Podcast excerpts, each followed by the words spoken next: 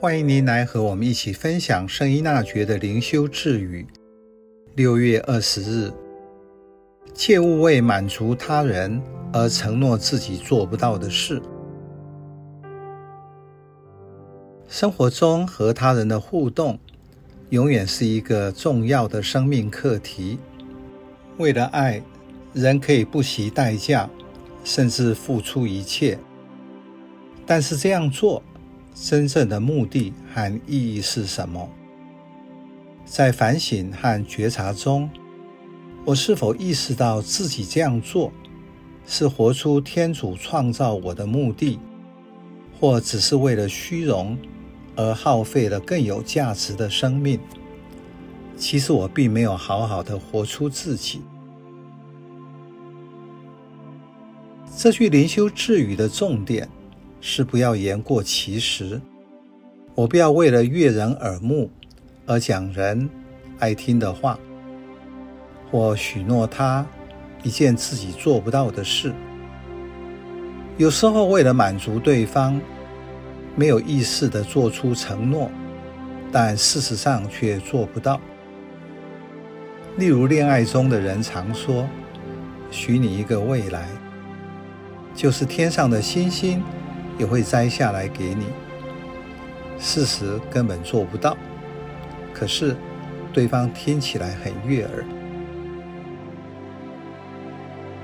在现代的社会生活中，纵然诺好像是旧时的事，忙碌的行程表下，很容易发生这种状况。我轻易的对别人有了许诺，口头上说好好好，实际上转眼就忘得一干二净，根本没有去做。